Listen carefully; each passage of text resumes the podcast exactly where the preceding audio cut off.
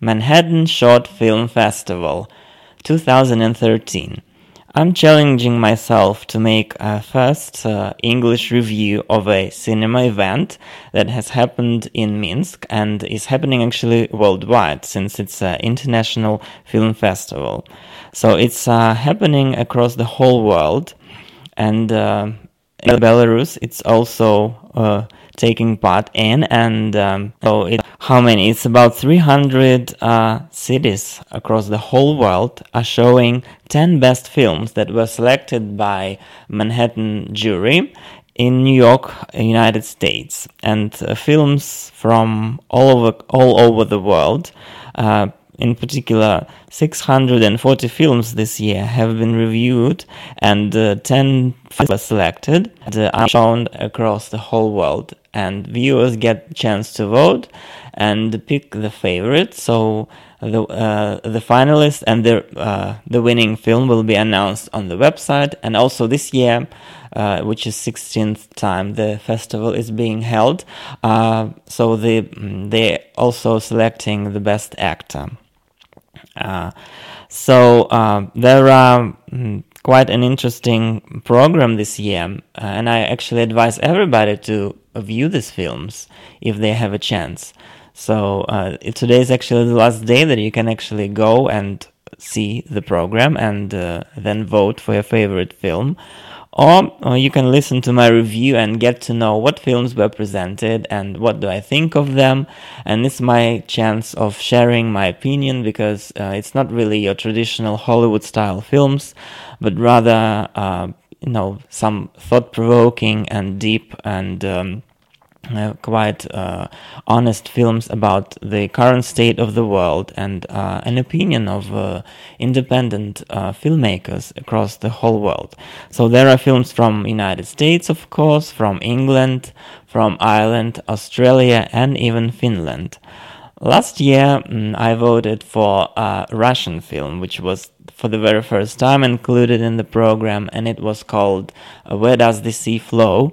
Uh, and it was a quite a complex story about relationships between a mom and her daughter. And well, mm, I always like such uh, uneasy stories, but they actually, which are dramatic and uh, really reveal uh, the true uh, feelings inside a person. So mom didn't really wanted her child, and uh, she was born uh, against her will, and um, she was trying to get rid of her really. But uh, the child was innocent, and uh, uh, the woman couldn't do that. So. Mm, the child was just really trying to help her mom as she was thinking that she is guilty in everything children always seem to do that you know if if they if they are not good enough for their parents then they th- tend to think that they are uh, the cause of the problem. And so eventually they find way towards each other and it was very emotional story. And uh, i after that film uh, contacted the author of, of that novel uh, who is uh, also Russian but lives in San Francisco and writes uh, from there. And the director, he's a Russian, and uh, it was it was a wonderful film. So I was really going looking forward to see film on a similar subject in this year's program and I was satisfied because there was such film. But let's review uh, all other competitors and uh, I will explain what I think of each and every one of them. So film number one is called Number 30 and it's from Australia. So it's about um, how young, uh, talented, as they as we think actress as she thinks of herself actress is trying herself for a role of Hamlet. Not even a failure, okay, but you see, uh, even Shakespeare couldn't have thought what it would come out of. Uh, I mean, this whole um, casting. So uh, she, uh, uh, this film is uh, is funny. Well, they always start a program with bringing people good mood and uh, good energy.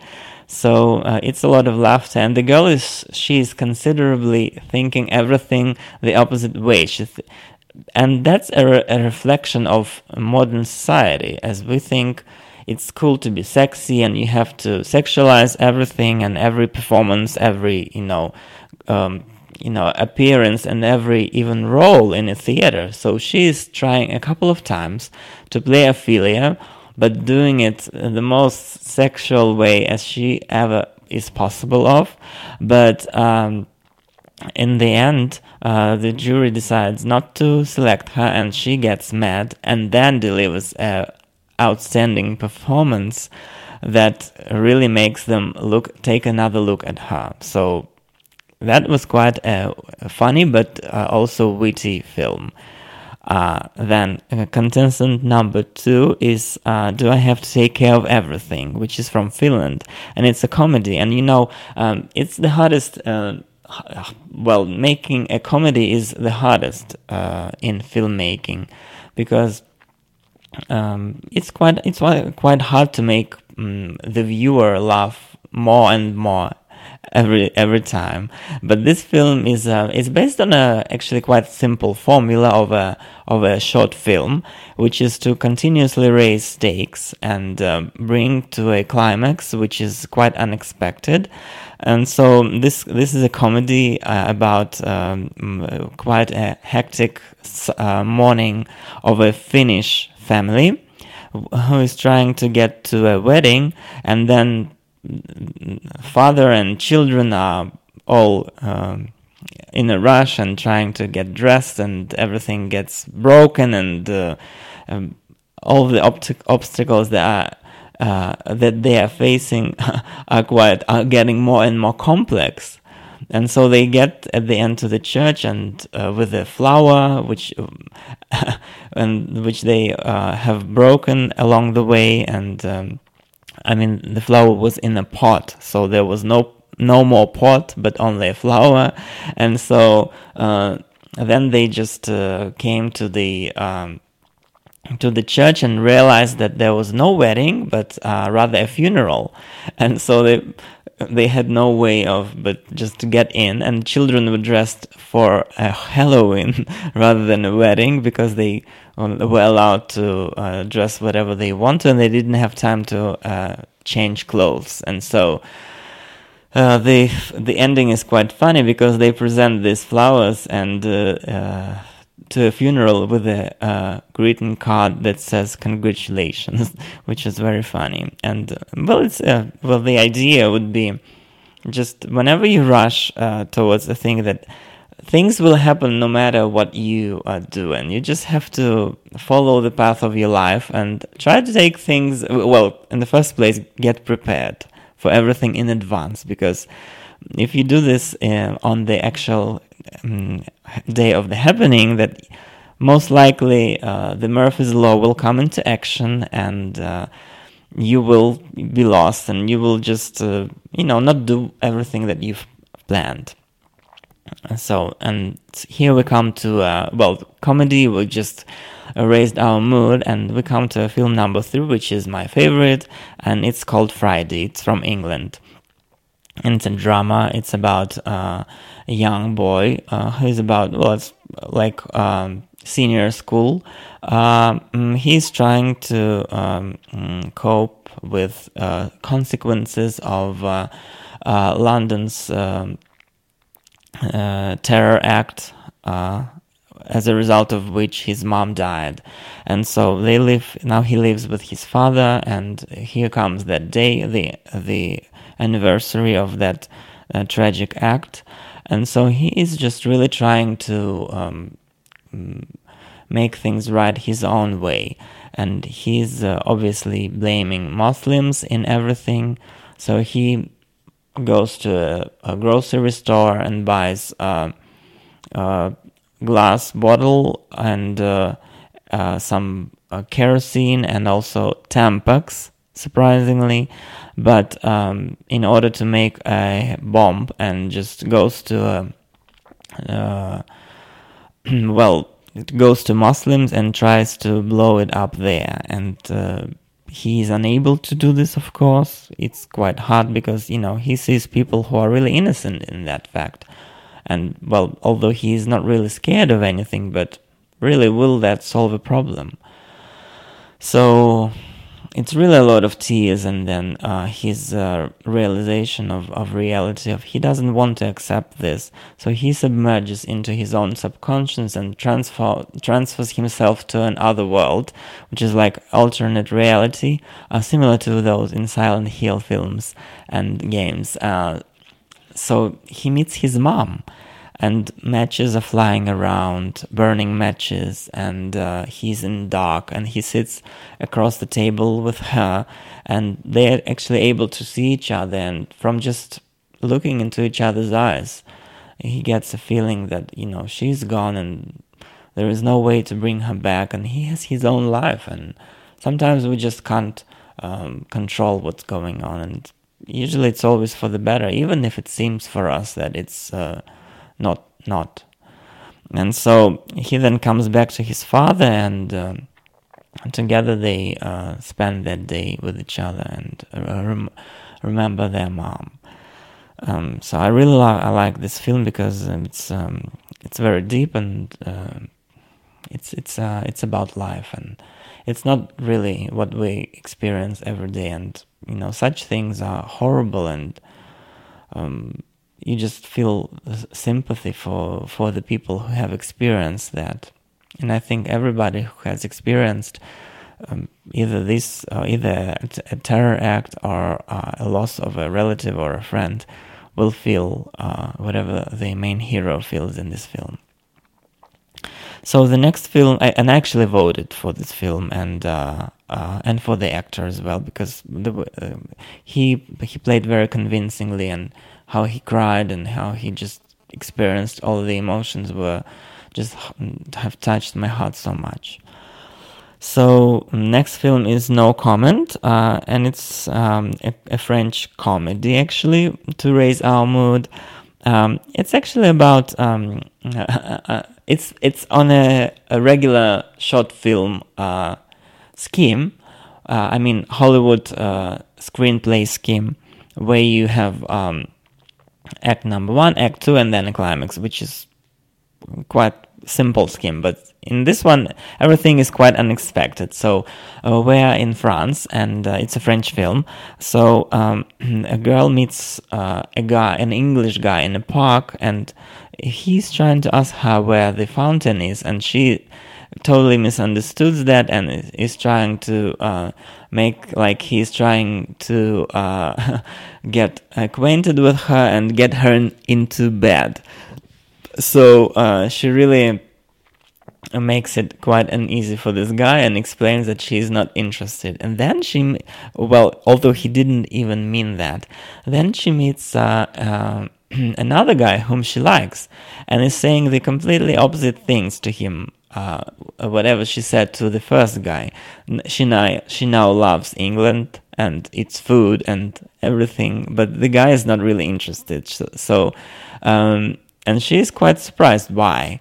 Uh, and then she sees the result. The result is very unexpected. It turns out that these guys were looking for each other, and they are actually a couple. So the girl is uh, uh, lost, alone, and left alone, and really uh, but that's quite unexpected uh, ending. And so uh, the audience applaud in minsk which is unusual. And uh, there was a full full house uh, at the uh, theater. So uh, of people i mean. So really a funny and short story. So um, then the next film number five is irish folk furniture, which is a documentary animation, is a restoration of the old furniture in uh, rural uh, Ireland. So uh, yes, this film was is just a, a modern, uh, or I would say not really modern, but uh, uh, popular uh, way of making films these days, as it's a stop motion animation, but really with uh, with live uh, footage. I mean, uh, the uh, furniture moves itself in this film, and there, and it's quite quite a, a, complex work of the cinematographer, and also an interesting way of telling a story because you know people, uh, well, old people of Ireland uh, who own this furniture tell stories about it. But we never really see them. Uh, it's only like stories of, of the furniture itself. It's quite an interesting form of, of making a film, but I find it uh, not really uh, my favorite style. Uh, I'd, I'd, prefer, you know, seeing real people talking uh, on the camera and not seeing these objects move around. So um, visually, the film is interesting, but not really uh, my type of film. Next, we come to uh, film number six, which is Black Metal, and it's also a drama film and really uh, quite a strong contestant as well. I was thinking of maybe giving uh, my selection to this film. It's about a vocalist of a black metal band who is, uh, well, he's obviously death metal uh, type of singer, and uh, he draws blood on his on the stage of his performance and you know people are listening to this kind of uh, music. And then well he just basically finds um, uh, consequences of his um, of his music unexpected consequences. He comes to well because i also met you know rock musicians and uh, well they are on stage in this makeup and uh, it's one person and uh, it's one um, well but then uh, they kind of uh, really next time they go off stage and wash off their makeup it's a completely different person it's like real life person. So you um, you can't think that music is really everything that they that they are okay? And the songs that he is singing really are a reflection of himself. No it's just as it's um and just his on stage persona and really that's just that. But then he goes to a, grocery store to buy uh, f- food for his family. He has a small child a young girl and he meets uh, a customer who is um, speaking about uh, a young guy who uh, took his music seriously and um, in an unexpected way and really uh, took a knife and stabbed uh, 15 people and killed them and drew those signs that the singer was drawing on stage. With fake blood of course but this guy did it with real blood. And so um, then the, there was of course he started blaming him this kind of publicity do you want? And um, now you're popular enjoy this. And so he even offended his family that uh, probably that was you know um, in the hands of his his own child uh, this uh, behavior. And so um, really there was a fight between them. And then he came back home the main singer and uh, his little girl started asking asking questions uh, about um, why did the fight occur and uh, what was really um, what what really happened and why although he was trying to explain everything in a kind uh, and um, uh, cool way, but still, uh, children like when you speak with them as with adults and they asking why, what, like real life questions that we normally wouldn't really ask uh, as adults, which would be considered socially unacceptable. And so he's trying ways to just explain her and really understands the consequences of his own actions. And so we are really, we are responsible for our own actions. And everything I think in life that we get is really a result of, of what we do. So you have to be aware of what you do. And so this film is a uh, Sundance Film Festival nominee and is, um, is very strong contestant. Film number seven of Manhattan Short Film Festival is Portraits de Voyage, which is French uh, uh, documentary uh, film, portrait film, uh, in a also in a fine animation and quite an interesting uh, form um, of uh, a wanderer from. Um, from a certain country and he's traveling the whole world from from France obviously. He's traveling the whole world and uh, uh, is um, filming his uh, documentary portraits. He's talking to people and uh, filming uh, the um, sites sites of seeing. Okay? And so um, really there are only three portraits in this uh, short uh, film. Uh, it's pa- Pakistan, Moscow, and Quebec, and uh, it's quite uh, quite interesting, and especially Russia, since I live here and know know all about it, was really really well uh, well conveyed with big detail and just quite an interesting reflection of what Western world thinks of Mother Russia. So you have to see this to feel the experience. But it was it was funny. Next one is one of my favorite films. It's called "I'm a Big, I'm a Great Big Ball of Sadness," and uh, the director is Chris Taylor, and it's from the United States. Um, it's it's one of my favorite films, and I was was really it's my second uh, best choice this year at this year's uh, Manhattan Short. So um, the plot is uh, during uh, the fashion, fashionable uh, party at the rooftop of New York, um, three guests um, talk to each other and actually uh, mm, start being quite personal. And it's not really uh, a talk that you would normally hear. And uh, so they actually start talking to really what's going on in their lives.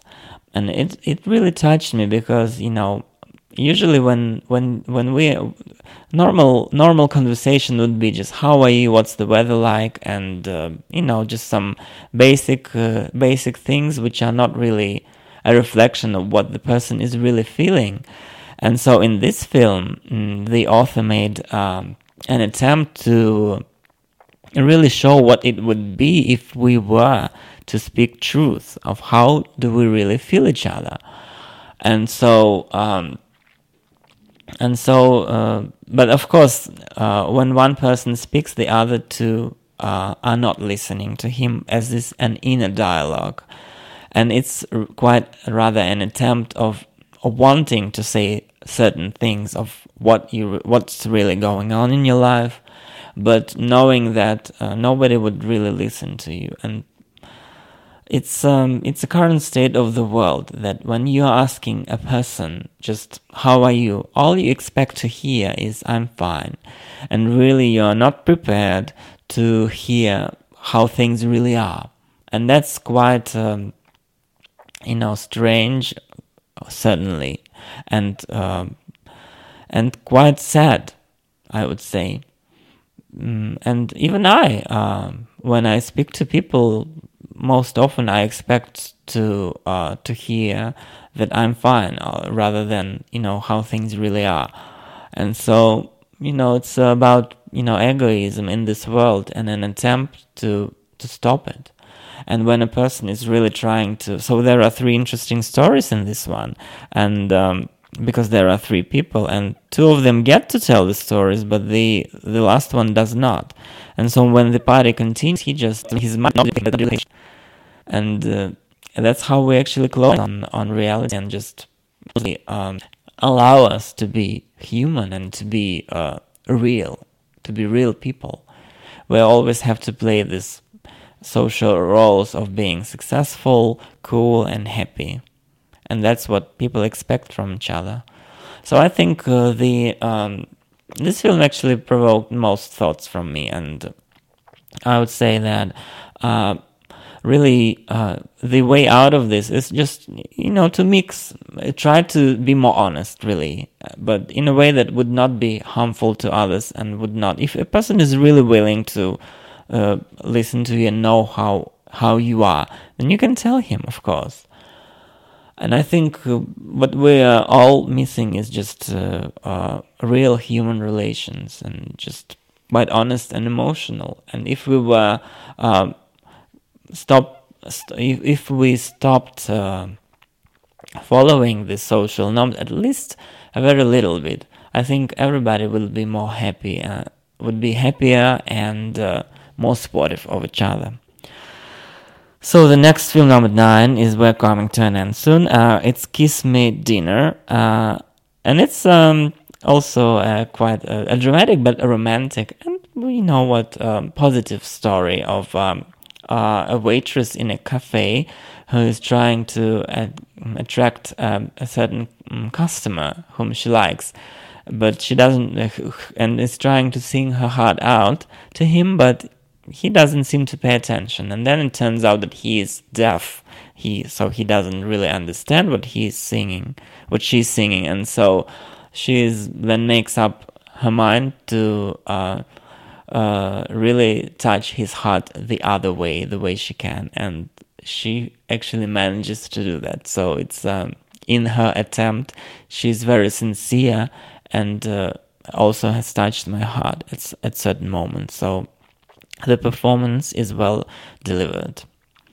And then the final film is uh, The Pale of Settlement, and it's from an American 22 year old director, but about uh, Russia of 18th century, which is quite unexpected, like a historical uh, feature film very interesting and very uh, cinematic. It's shot on 35 millimeter film, which is rare these days, and uh, is also you know mm, shows a high level of production. But um, the film is really um, is a drama and uh, uh,